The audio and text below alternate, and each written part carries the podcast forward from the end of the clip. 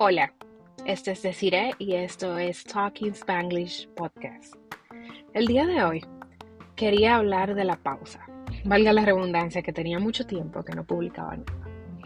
Pero me tomó tiempo para poder escribir acerca de esto porque tuve que pausar.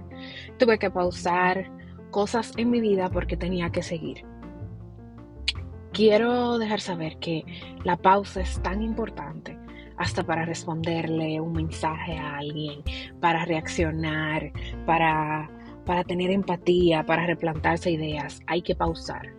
Yo sé que el reloj sigue, yo sé que la vida no para, yo sé que todo a tu alrededor y todas las personas que están en tu vida tienen que seguir, a pesar de las situaciones que vienen en la vida y se enfrentan. Pero pausa, pausa para tener más empatía, pausa para poder replantearte ideas de qué estás haciendo bien, de qué no estás haciendo bien. Pausa porque hay personas que quieren amarte y se toma tiempo. Pausa porque hay personas que te necesitan y necesitas estar bien. Muchas veces esas pausas pueden tomar horas, días, meses, años, pero déjame decirte, que es tan importante pausar para poder seguir, para poder dar lo mejor de mí, para poder ser una mejor persona, para yo poder amarme y entender qué está pasando a mi alrededor. Y esa pausa no va a significar un tiempo que no aprovechaste, sino el tiempo que sí aprovechaste para poder dar lo mejor de ti emocionalmente y no dejarte abrumar de todas las emociones que vienen alrededor de las situaciones y las circunstancias que te tocan.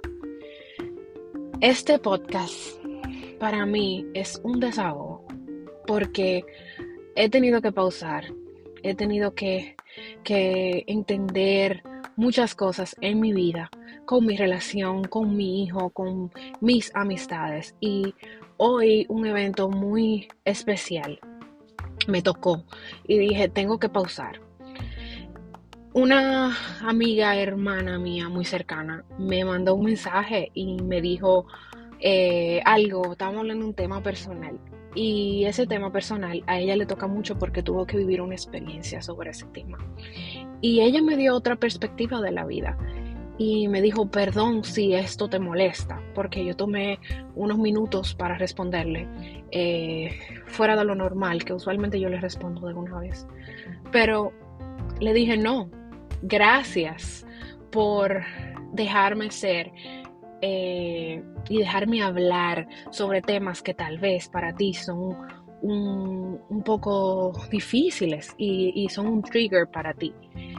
Y esa pausa a mí no me hizo tomar eh, la emoción de molestia, sino de ser empática también, porque yo estoy dando mi punto de vista, pero realmente ella me dio otro punto de vista. Tiene más sentido para mí porque yo lo viví y son temas personales que tal vez no puedo comentar aquí.